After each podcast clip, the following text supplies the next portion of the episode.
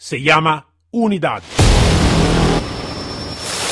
Yo soy Maigan Bojato.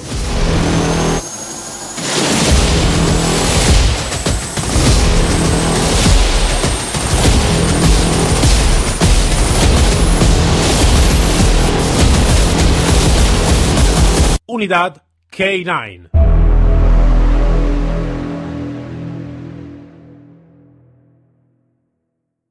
Buenos días y bienvenido a este nuevo episodio de Unidad K9. Como siempre yo soy Mike Gambojato y como siempre hoy tenemos un otro profesional y una otra historia. Soy muy contento del invitado que tenemos hoy. Eh, hoy, por decirlo un poquito más eh, rápido, tenemos Beatriz Sánchez Pinedo Sánchez, eh, de instructora K9 de la escuela de Etocan Buenos días, desde España, claro. buenos días, Beatriz. Hola, buenos días, Maibon. ¿Qué tal? Bien, bien. ¿Y tú todo bien? Todo bien, perfecto. Qué bien, qué bien, qué bien. Soy muy contento. Es tú mm, que va a tener como representancia, ¿vale? De, la, de las mujeres en el mundo de los K9. Pero antes de todo, cuéntanos un poquito más sobre la tu historia profesional qué, gran responsabilidad ser representante de mujeres. a ver, la verdad, bien, bien. La verdad que los inicios pues fueron un poquito mmm, porque yo no me iba a dedicar al tema de, los perros, pero bueno, poco a poco pues eh, me fui metiendo en este mundo. y formándome, la verdad que tuve gran suerte porque bueno, estaba al lado de un gran profesional y eso pues la verdad que me ha ido muy, muy bien para muchas cosas porque realmente conocimientos, formación, el poder mm, tratar con muchos tipos de perros, pues al estar al lado de una, un gran formador como el que tengo, pues bueno, me ha ayudado mucho. Pero también he tenido unos pros y unos contras por eso, pero bueno, pero bien. Contenta porque al final es un mundo que me gusta y como me gusta, pues adelante como se dice y como tenemos, como se dice, una persona que conocemos en común que dice que tenemos la misma enfermedad, ¿no? Exacto. Yo he podido coincidir con esto, con él y bueno, está muy bien. Vale, vale, vale. Mm, me parece de haber comprendido que tú estás también, eh, aparte de trabajar en eh, cambio de conducta y todo este, también en el perro de trabajo, entonces por detección o algo así, ¿no? ¿Vale? Correcto. Correcto, sí. Eh, me dedico al tema comercial, pero sí que es verdad que estoy muy, eh, muy metida también pues, en unidades caídas, tanto en detección como en seguridad, que es lo que más nosotros estamos pues, eh, especializado, no me salió la palabra. vale, vale, vale, vale, qué bien. Em, sobre, vamos directamente sobre el tema un poquito del perro, ¿no? Alguna, algunas preguntas son un poquito básicas, pero es importante porque es eh, empezar un aprendimiento eh, y este podcast usualmente llega a, a, los demás, no llega solo a los técnicos, yo quiero que llegue también a las personas que no, casi no saben nada de perro. Em, me interesa de conocer la tu opinión sobre el tema un poquito de la, entre comillas, raza de perro, ¿no? Entonces, como sabes, sabemos todo hoy en día, uno del perros más utilizado por la fuerza de policía, por todo lo que sea, es el pastor belga malinois. Y uh, quiero de saber un poquito más sobre, sobre la tu opinión, si realmente para ti, para tu opinión profesional, sí que es la mejor opción o uh, la opción eh, y la, la, búsqueda de otra tipología de perro depende del contexto y, de la, de la, y, del, y, del, trabajo que vamos a hacer realmente con, eh, con el perro en realidad. Pues como bien tú has dicho, todo depende. Sí que es verdad que tenemos el pastor belga malinois que es el Ferrari del mundo canino, pero todo depende de qué trabajo vaya a realizar pues elegiremos una raza u otra. Mm, yo creo que hay muchos trabajos en los cuales otras razas son muy competentes y pueden ser top sin tener que ser un marinois. Vale, vale. Además, ya sabemos, un, pastor belga marinois, ya sabéis, ¿eh? hay que saberlo conducir, no es un perro para cualquier mano y, y bueno, yo creo que hay trabajos muy funcionales que lo puede hacer cualquier otra raza por ejemplo, la detección. En la detección pues tenemos perros de agua, tenemos cogers, hay un montón de razas que podrían mm, hacer ese mismo trabajo y, bueno, pues nos vendría mucho mejor. Siempre hay que ver qué trabajo voy a realizar con el perro para ver qué raza voy a tener que elegir. Vale, vale. Eh, sí, eso es una, es una opinión importante porque Em, como ya estoy totalmente de acuerdo también con, eh, con la persona, con, con, el invitado de, de, de, antes, ¿no? Con Marcos, eh, podemos decir el nombre, con Marcos también, ¿no? De no ser demasiado dogmático, ¿no? Entonces ir un poquito um, y opinar un poquito sobre las cosas y mirar realmente lo que sirve, lo que no sirve, lo que puede ser bueno, lo que puede ser mal, malo, malo entre comillas, y juntar un poquito todas las ideas, ¿no? vale. Perfecto. Eh, según la tu opinión, yo claramente vivo aquí en España, pero no soy español, entonces, eh, ¿cómo es el tema de los K9 en el específico uh, aquí, aquí en España o, donde vive, vivéis vosotros, un poquito en el norte de la España, ¿cómo es el tema? ¿Este tema es bastante desarrollado o es un tema que todavía falta de conocimiento para los demás? Estoy hablando para la ciudadanía, ¿eh? no estoy hablando de los técnicos, claro. Entonces, para la tu opinión, ¿es un tema que se habla de este tema, está conocido para los demás o realmente es un tema bastante desconocido que necesita más ese conocimiento? Bueno, pues es peculiar la pregunta que me dices. A ver, eh, a nivel particular yo creo que la gente está muy perdida en ese mundo. Yo creo que mm, cuando oyen Canait, pues creo que se imaginan, pues bueno, mm, eh, lo que no, no la realidad realmente. Eh, y tienen desconocimiento un poquito qué es un canait. Luego aquí en España ya sabes cómo está el tema de los canaits. Eh, la policía tiene sus reglas, la Guardia Civil tiene otro tipo de formación, los Mossos tienen otro tipo de formación, luego tenemos la policía local. Nosotros trabajamos con, de manera particular con este tipo, con todo este tipo de organismos, pero ellos ya tienen su formación. Entonces, normalmente cuando acuden a nosotros es de forma particular y porque quieren mejorar, porque quieren perfilar una serie o quieren conocer técnicas o X. Entonces, mm, yo creo que la gente de a pie no conoce lo que es realmente o qué funcionalidad tiene un canal. Además, aquí en España tampoco se... Yo qué sé, por ejemplo, cuando fuimos a Latinoamérica, eh, el uso del perro es mucho más usual que no aquí. Eh, y aquí yo creo que nos queda un gran camino por recorrer porque podríamos trabajar mucho más con perros y lo, creo que lo estamos desaprovechando. creo que lo estamos desaprovechando. Sí, en realidad es curioso porque muchas veces, tú hablaste de Sudamérica, muchas veces Sudamérica nos mira a nosotros como Europa como el más desarrollado el tema.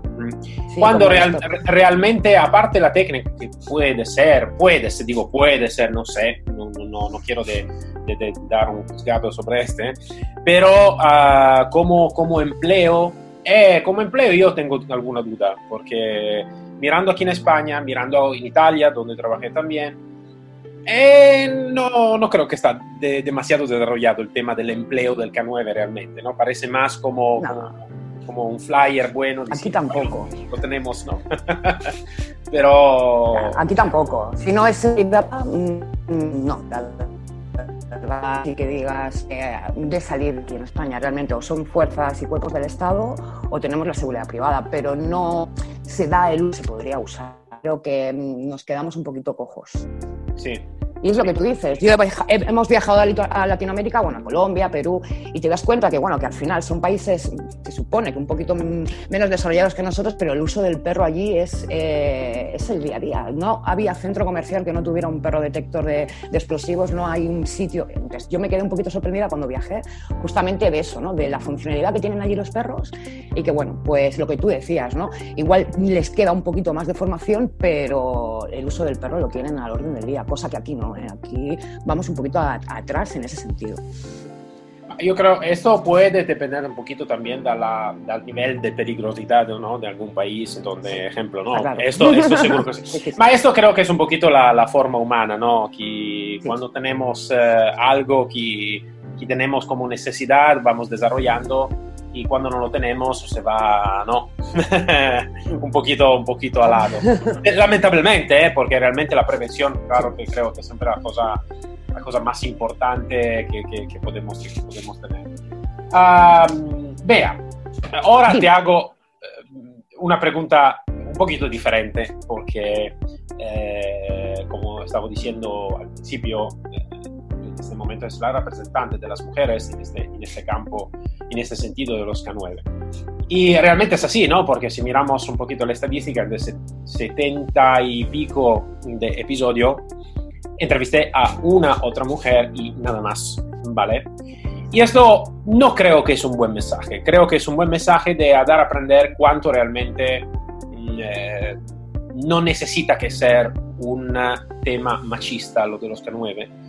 Pero realmente me doy cuenta que puede ser que lo es. Entonces, ¿qué opinas tú sobre este? ¿Realmente es un tema, es un mundo bastante machista o, o no? no sé, que es una pregunta bueno, a ver, por eso es un compromiso, pero mira, yo te voy a decir mi experiencia un poquito, ¿eh? te voy a explicar un poquito pues lo que, lo, que me, lo que me he encontrado yo realmente en todo este camino. Sí que es verdad que ahora las cosas están cambiando, si te das cuenta cada vez hay más formadoras, más instructoras, más mujeres que se dedican al mundo del perro canine, como tú dices, no, no solamente habilidades caninas y otras cosas, sino ya estamos hablando del perro operativo, pero sí que es verdad que yo en mis inicios, y, bueno, y aún en día, cuando hacemos formación, sobre todo en cuerpos y fuerzas del Estado, lo que nos ocurre es que, claro, que eres mujer y mm, desgraciadamente, pues a veces te miran por un poquito por debajo del hombro como diciendo, bueno, la mujer, ¿qué vas a saber esta de morder o qué vas a saber esta de conducir un perro?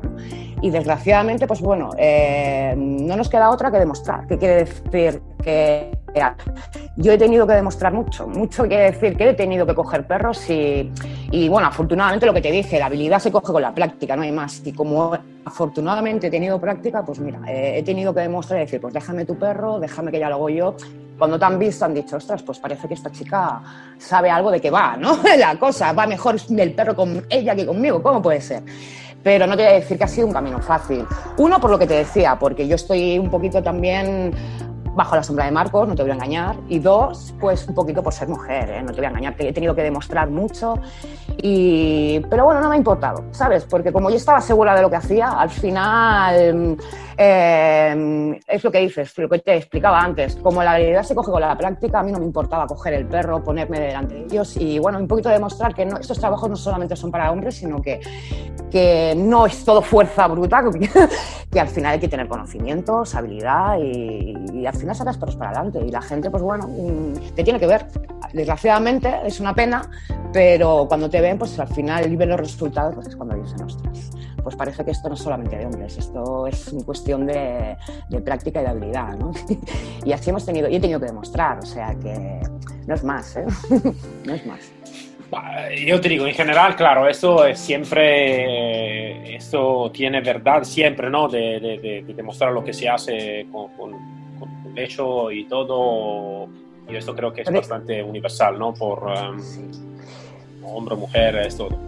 Claro las mujeres más aún, el hombre seguramente que tendrá que demostrar su trabajo, pero nosotras por ser mujer aún tendremos que demostrar más y en teoría no tendría que ser por qué, ¿no? Pero bueno, afortunadamente, afortunadamente yo creo que las cosas están cambiando ¿eh? y que día a día ya están viendo instructoras muy buenas y bueno, y al final pues bueno, estamos dando hay de qué hablar. Yo tengo. Callar bocas, callar bocas, ¿no? Que a veces hemos tenido eso. tengo una opinión, así que me gustaría de saber también la, qué opinas tú. Yo eh, hablé un poquito de tiempo atrás del equipo multidisciplinario, ¿no? cuando se habla de cada uno tiene su especialidad, y, en este caso no estoy hablando de hombre mujer, estoy hablando en general. Cuando uno tiene una su especialidad, la su capacidad y todo, ¿no? Entonces la capacidad de eh, entonces yo te miro en el vídeo que, que, está un perro que está mordiendo. Digo, un poquito, no, es eh, un poquito la, la, multidisciplinariedad del equipo, ¿no? Entonces aquí guía o manejador, un instructor puede, puede ser capacitado de diferente docente, de diferente profesor, maestro. También esto yo creo que se puede adaptar también al mundo un poquito más de hombre-mujer, en este caso, donde Em, para mí es mentira decir que somos iguales. No somos iguales, tenemos diferente calidad. Entonces, si eh, con la diferente calidad vamos a dar diferente calidad y la vamos a desarrollar lo mejor, creo que mm, los dos, hombre y mujer, podemos aportar mucho a este tema. Em, esto es un poco lo que opinas. ¿Qué opinas tú sobre esto? Bueno, eh, es complicado ¿eh? lo que me dices. Sí que es verdad que, a ver, no te voy a engañar. Mm, físicamente sí que podemos tener diferentes cualidades, pero que podríamos llegar al mismo, al mismo fin. ¿eh? Al final, ya sabéis, nosotras las mujeres tenemos habilidades, tenemos más sensibilidad en ese, eh, en ese, sentido y a veces damos más comprensión a los perros. Y a veces los hombres siempre decimos eso, ¿no? que son más de fuerza bruta, pero ya te digo, que al final eso es generalizar, vamos cambiando. Y es que, ¿qué te puedo decir? Eh? Yo he visto guías mm, hombres que habrías que verlos, ¿eh? gordos, sin poderse mover, ningún conocimiento, y mujeres que has visto que han sido cañeras y que han dado ahí todo. ¿eh? O sea, que sí que hay diferencias morfológicas, físicamente, pero yo te digo, ¿eh? las cosas están cambiando. ¿eh? Yo no, mm, no, no, creo que haya diferencias entre hombres y mujeres a la hora de entrenar a un perro. ¿eh? Ah. Podemos estar más cualificados en una forma de otra, pero ya te digo que mm, al final podemos echar para adelante todo. ¿eh? Hoy en día hay mujeres figurantes también que dan de morder a perros, hay mujeres que dan técnica, o sea que sí que es verdad que mayoritariamente era es un mundo mucho más machista. Si las mujeres no han tenido acceso a él, pero es que si te das cuenta en estos últimos años eh, cada vez hay más mujeres metidas en este mundo porque realmente somos cañeras y nos gusta la marcha y nos gusta trabajar justamente con esos perros. ¿eh? Puede, ser, puede ser que en alguna manera, eh, eh, eh, hablo en el tema de los K9 en el, específico, puede ser que en realidad se, se puede encontrar, ¿verdad? Puede ser menos, menos mujeres, pero más profesionales. Te digo, ¿sabes por qué ahora? Porque mm, así que es un mundo que puede ser que, que ha llegado a ser un poquito demasiado machista, eh, las mujeres necesitan más que demostrar, ¿no? Por, por, llegar a un punto. Entonces, por demostrar más, necesitan más, eh, ser más profesional. Entonces, se puede encontrar, ¿no? Un poquito, es verdad que está, que está mejor, eh, menor como número, pero está mejor como, como profesionalidad, ¿no? Al final. Pues al final es lo que te decía yo, yo al final me he tenido que esforzar el doble, he tenido que demostrar el doble, entonces con eso al final, eh, pues me he tenido que poner un listón muy alto ¿eh? y, al final, pues bueno, eh, he intentado hacerlo lo mejor posible y, y, tirar para adelante. Al final lo que te decía, como me gusta este mundo y lo que decíamos, no hay que ser dogmático, hay que conocerlo todo, pues ahí me he tirado al mundo, o sea que yo creo que, vamos avanzando. Las mujeres vamos a ir dando caña. Sí, sí, sí. Y ahora tú, eh, aparte de dar capacitación eh, con, eh, en el centro de Tocán y todo, tú estás dando capacitación, me parece, también a, la, alguna fuerza ¿no? institucional también de Sudamérica. ¿no? Correcto, correcto. Fuerza Aérea. Em, bueno, en Perú hemos estado en la Fuerza Aérea, hemos estado en el INPEC, hemos estado, bueno, es que en Colombia también hemos estado infinidades, eh, bueno, casi todas las mm, unidades que hay allí hemos estado un poquito pues dando formación. ¿eh? Y la verdad, pues bueno, lo que tú decías, el número de mujeres, yo que he estado de cinco años hacia acá, cada vez hay más, hay más reclutas mujeres. Y sí que es verdad que también han tenido que demostrar más, porque hablando yo con ellas, pues justamente les ha ocurrido lo mismo. ¿eh? Lo malo que, bueno, en el ámbito militar un poquito cambia, ¿eh? porque allí sí que yo creo que se unifican un poquito las cosas.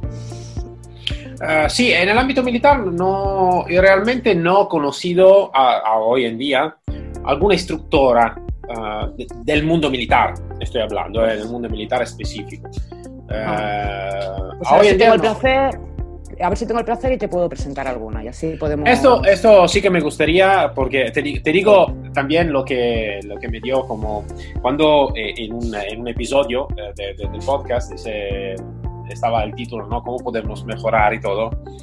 Y fue una mujer de, me parece, de Costa Rica, que me dice, me gustaría de escuchar más uh, mujeres.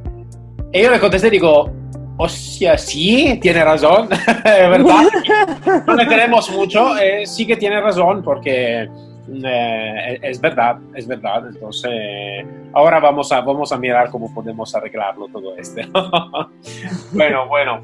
Um, mira, quiero llegar un, un, otra vez al, al, tema un poquito más uh, técnico. técnico. Uh, es demasiado técnico este podcast, pero un poquito más sobre el entrenamiento y todo. Um, me gustaría de tener la tu opinión sobre un tema que es el tema de la multifuncionalidad del perro. Como okay. tú sabes, está algún país que um, está totalmente enfocado en el perro que hace una cosa sola, una especialidad sola. Ejemplo, Ajá. Italia. Italia nella Fuerza Armada y todo, si es un perro antiexplosivo, es un perro antiexplosivo, si es antidrogas, antidrogas, si es de seguridad, de seguridad, ¿vale? Um, en otro país está el, el, perro duales, ¿no? El perro multifunción, ¿no? Como ejemplo, donde trabaja en Estados Unidos, que es un perro que necesita que sea seguridad, necesita que sea seguridad y antidroga, seguridad y explosivo, um, rastreo e, e, algo más. Um, Secondo la tua opinión, ¿qué, ¿qué, tipología de entrenamiento te gusta más? ¿El, ¿El duales o lo que hace una cosa sola y nada más?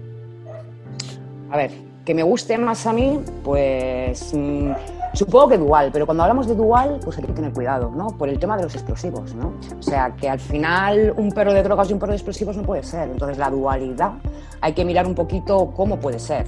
O sea, que los explosivos es algo punto y aparte. No podemos tener eh, lo que te decía, un perro de narcóticos y un perro de explosivos. ¿Por qué? Porque al final el marcaje es diferente y entonces mm, voy a tener problemas luego a la hora del servicio. Eh, que me dices un perro de seguridad y un perro de detección de narcóticos, pues sí, Sí, porque al final pues no habría ningún problema, ¿no? Al final la forma de marcar podría ser parecida y no habría ningún problema. Cuando es más peculiar y más difícil es cuando queremos hacer un perro de explosivos igual.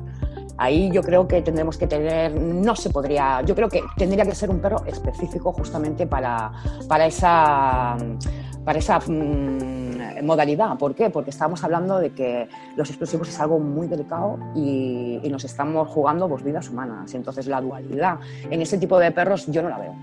Yo no la veo. Pero el narcótico, sí, y seguridad, claro que sí, ¿cómo que no? Yo creo que, que, no habría ningún problema. A mí me encanta la seguridad y la detección, o sea que dual sí, sí. Luego hay detrás el guía, lo que hablábamos, ¿no? Tiene que tener conocimientos, ¿no? Para poder conducir todo eso. ¿eh? Si hay conocimientos, todo fluirá. Si no, pues empezarán los problemas. Pero ya te digo, a mí lo que hay que tener mucho cuidado es con el tema de explosivos, porque nos estamos jugando vidas humanas y el tipo de marcaje es diferente. Un perro que muerde y que ladra y que es de seguridad, no le puedo hacer luego ir a buscar explosivos. Bueno, sí, me los localizará, pero igual solo una vez. ¿Por qué? Porque podremos saltar todos por los aires, ¿no? ¿Por qué? Por el tema de marcaje, hablamos. ¿eh? Entonces, es, eh, yo ahí tendría mucho cuidado y hay que ser un poquito pues más más cuidadosos con ese tema. O sea que dual sí, pero depende de... Soy totalmente de acuerdo, así que eh, claro, tú vas a tocar un punto delicado para mí, soy, yo voy a nacer como, como guía instructor de, de antiexplosivo, entonces sí, para mí el antiexplosivo necesita que sea antiexplosivo. No, eh, ¿por qué? Porque es un tema muy delicado, eh, entonces el error necesita que bajar, la porcentaje de, de error necesita que bajarse muchísimo. Bueno, llegar casi al 100% no, es imposible 100%, pero vale, no, pero sí que, que, que, que soy, soy de acuerdo con, uh, con este tema y, y, creo que es, es muy importante. Bueno, muy importante. sí, sí, de, sí, sí, de seguro que sí, de seguro que sí. Um, sobre siempre un poquito um, el tema de, de, de del guía de la unidad, del K9, del mundo del perro y todo. Yo creo que nosotros como instructores, como representantes de este mundo, tenemos una muy grande responsabilidad. Y no es solo la responsabilidad de hacer un buen trabajo, más la responsabilidad también de dar a conocer lo que estamos haciendo y crear cultura, ¿no? Un poquito en general, ¿no? Esto también es el, el logro un poquito también del, del, del, del podcast y algo más. Si tú ahora podría tener la posibilidad de cambiar algo en el mundo de los K9, ¿no? de mejorar, no de cambiar, porque yo digo siempre, no se cambia nada, se puede evolucionar, ¿no? a veces, eh, y es siempre importante evolucionar. Si está, está, algo que te gustaría, dice, vale, si puedo hacer una, co una cosa importante para mí de cambiar en este mundo, sería este, esta cosa. ¿Qué, qué, qué sería? Bueno, es que es complicado, porque a ver, yo cambiar, yo lo que les diré a todo el mundo, bueno, a todos los que, se, que empiezan en este mundo, que no sean dogmáticos, que al final lo que hay que hacer es formarse y no cerrar puertas y al final ir viendo, porque lo que funciona con una cosa no funciona con otra y bueno, y viendo también, pues sabes lo que sí y lo que no debes de hacer, o sea, que el conocimiento no quita lugar. Eh, ¿Qué quitaría? Es que no, lo único que quitaría es que la gente abriera la mente y no fuera dogmática, que no se estacaran en el pasado y que evolucionaran, que al final pues se reciclaran. Al final yo creo que hay que estar en continuo reciclaje. Yo hoy en día de hoy sigo reciclándome. ¿Qué quiere decir? Que todo ponente aquel que veo que me interesa, pues voy a ver, voy a ver y a ver qué me puede aportar. Eh, igual me aporta mucho, como igual no me aporta nada, pero por lo menos mmm, ahí tengo ese, esa información y ese conocimiento que yo siempre a la gente y a todos mis alumnos les digo eh, señores, tenéis que salir, ver, conocer, eh, no ser dogmático. Todos los, perros al final, acordaros, no son máquinas. Entonces, con uno tienes que usar unas cosas, con otros otras, y cuantas más herramientas tengas o conocimientos tengas en la mano, pues más podrás sacar perros adelante. O sea que lo único que cambiaría es eso, que a veces hay gente muy dogmática que se cierra mucho en mi metodología, mi no sé qué, y yo creo que ya está todo inventado. Que al final lo que hay que hacer es abrir la mente y no ser dogmático. Y eso es el mejor consejo que yo les digo siempre a, bueno, tanto a mis alumnos como a todo el mundo que pasa por aquí, eh, por la escuela, eh, eh, abrir la mente y, ver, y ver porque hay formadores muy buenos, igual que hay muy malos, pero lo que hay que hacer es cerrarse y, tener conocimientos para por eso. Lo que te digo, cuantas más herramientas, más perros adelante sacaremos, o sea que no es más, no es más. Sí, sí, sí, sí, seguro que es una muy buena cosa porque realmente cerrarse o tú estabas diciendo, hablar de un método es algo que no creo que pueda aportar mucho a este mundo, ¿no? Eh, entonces, eh, ponerse Cada día lo escuchamos más, ¿eh? Cada día eh, sí, sí, sí. Mi, mi, metodología, mi sistema, eh, mi no sé qué cuando ponemos un, un, galardón también, ¿no? De lo que soy yo como mi metodología, que es la mejor del mundo, es siempre algo que yo cuando lo escucho algo de así, eh, parece como, voy a aparecer como un malinuano, que te mira como... ¿vale? A mí me pasa más o menos, digo, ¿cómo? ¿Cómo? Eh, vamos a ver, ¿cómo? pero a veces sí que, yo creo que este puede ser más un tema de de marketing, ¿no? Porque, claro, la persona necesita a veces que identificarse en algunas cosas, ¿no? Identificarse con el método, ahora no es así, pero con el método de Tocan o con el método de, de Maigan o con el método de él. En realidad no es, no es nada de así, es simplemente, como tú estabas diciendo, la capacidad, así que no estamos trabajando con una máquina, estamos trabajando con un ser viviente. Necesitamos que aprender los demás lo más posible para llegar a un buen... Eh, a un buen éxito en realidad, ¿no? Que es, eh, es la relación, es eh, el trabajo en sí mismo. Y Correcto. también porque yo, yo y después, esta es la última, eh, la última pregunta que te hago, ¿no? Em, yo creo que cuando vamos a hablar con un ser viviente, en este caso es un perro, pero puede ser con un ser humano, con otro ser, ¿vale?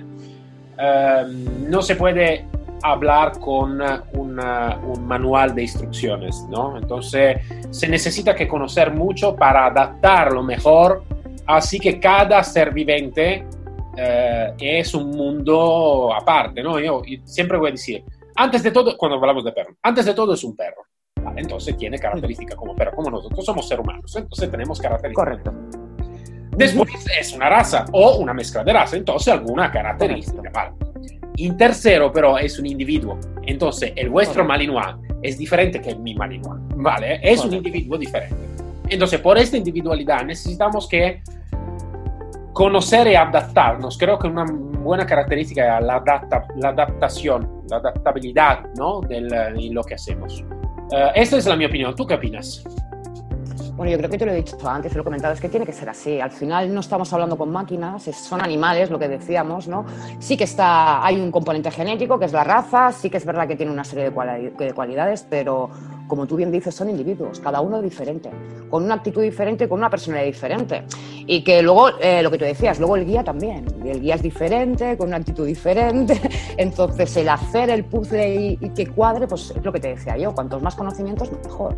Porque, como tú bien decías, cada malinois, aunque tenga unas características morfológicas y genéticas iguales, luego es diferente. ¿Por qué? Porque luego es ambiente, educación y todo lo que tú le des y, y cambian mucho las cosas. Y luego el individuo, ¿no? Que cada individuo es diferente.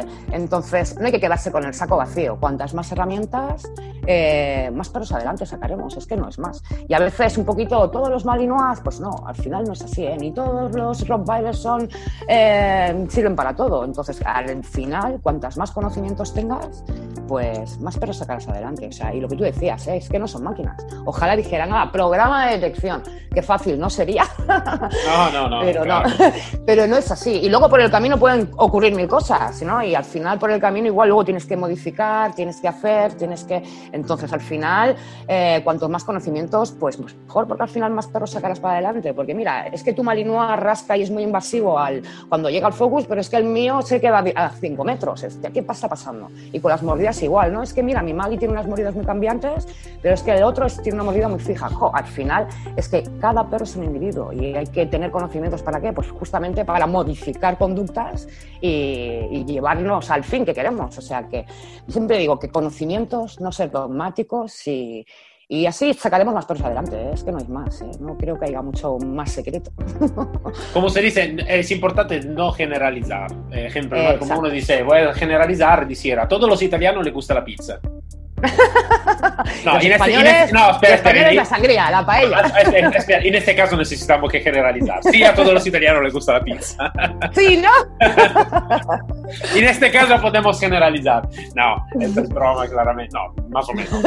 Pero, sí, pero bueno, es un ejemplo claro de lo que ocurre. La verdad que sí que es un ejemplo claro de lo que ocurre. Al final decimos, oye, Malinois, ¡fum! Full equipo. Pues ojo, hay que ver un poquito de dónde viene, eh, estimulación temprana que ha tenido, X, X, hasta que al final te das cuenta, ¿no? Entonces, ojo, es que es todo un mundo, el tema de los perros es todo un mundo, ¿eh? Todo un mundo. Eh, sí, sí, sí. Ma yo te digo, esto creo que es un problema un poquito de todos a veces, ¿no? De aprender y de mirar al perro como algo desconocido, ¿no?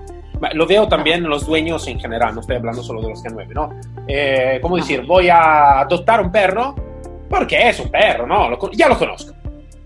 Eh, en realidad no es, no, es no es así, porque es una especie totalmente diferente, va a comunicar en una manera diferente, tiene un pensamiento diferente, es, es diferente. Sí que eh, se puede adaptar bien a la nuestra vida, pero vale, e, es un mundo diferente, como tú estabas diciendo, es una especie diferente. Entonces, yo creo que ninguno, ejemplo, yo te digo, mi mujer es eh, cetrera, ¿vale? Entonces yo creo que casi nadie va a adoptar un, un halcón porque le gusta el halcón. Eh, porque necesita conocimiento, necesita que, que, aprenderlo más, saber más cómo, cómo vive, cómo es su etograma de base, cómo es un poquito todo, ¿no? Eh, en este caso necesitamos que, en este caso sí que hacer un paseo atrás y decir, vale, creo de conocer algo sobre el perro, ¿no? Pero vale, vamos con los profesionales a aprender, entonces Vea, ¿me puede aconsejar algo, una raza o una mezcla de raza o un perro de, de, de, protectora que puede adoptar, que puede encajarse bien con la mi vida y que yo puedo dar bien, ¿no? Un poquito todo eso, ¿no? Pero desgraciadamente no es así, ¿no? Porque ¿qué eh, ocurre? Al final la, la, gente a pie es todo lo contrario. Es muy impulsiva, por modas, por lo que sea. Ahora ya tenemos un repunte de todo eso, ¿no? Quiero un perro policía, me voy a quedar a los malinois.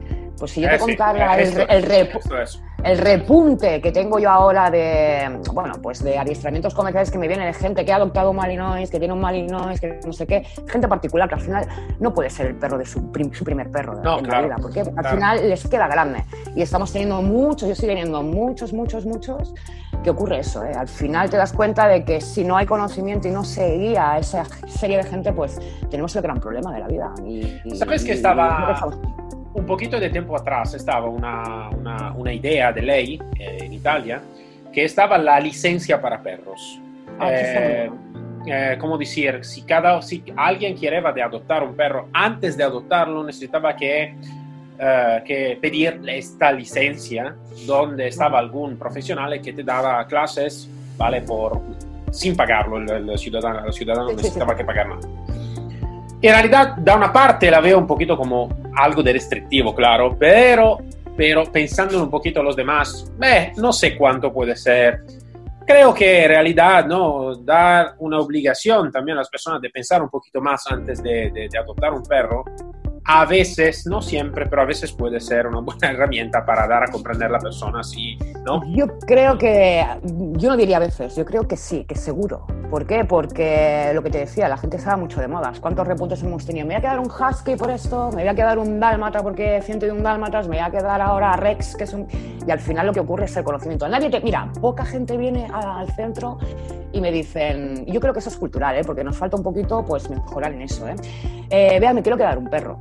¿Qué perro ves que se pueda adaptar a mí? A, mi, a mis rutinas. ¿Cuál crees que es realmente? Nadie te pregunta eso. Al final es todo al revés. Eh, sí. El- la gente viene ya con, su- con el perro adquirido y te dicen, uff, es que no sé qué hacer con él porque me ocurre esto, me ocurre lo otro. O sea que empezamos al revés, cuando debería de ser un poquito, pues, oye, mira, mm, yo soy de este tipo de ser, mis rutinas son estas, qué perro. O sea, a mí me encantaría que la gente viniera y yo Eh, sí, eh, sí. Y luego tenemos los cachorros, ¿eh? Primero la adquisición y luego los cachorros. ¿Cuántos Eh, sí. cachorros pasan por mi puerta? Pues mm, me gustarían que muchísimos más, porque, porque lo que haríamos al final eh, es mejorar el futuro de ese tipo de cachorros. Mm, Desgraciadamente, lo que ocurre es que vienen muy pocos cachorros y cuando vienen ya es porque ya tienen problemas de conducta. Cuando ya han pasado el problema de dentición, cuando ya se controla el esfínter y ya la gente no puede más con el cachorro y te dice, ¿ahora qué hago yo con este perro?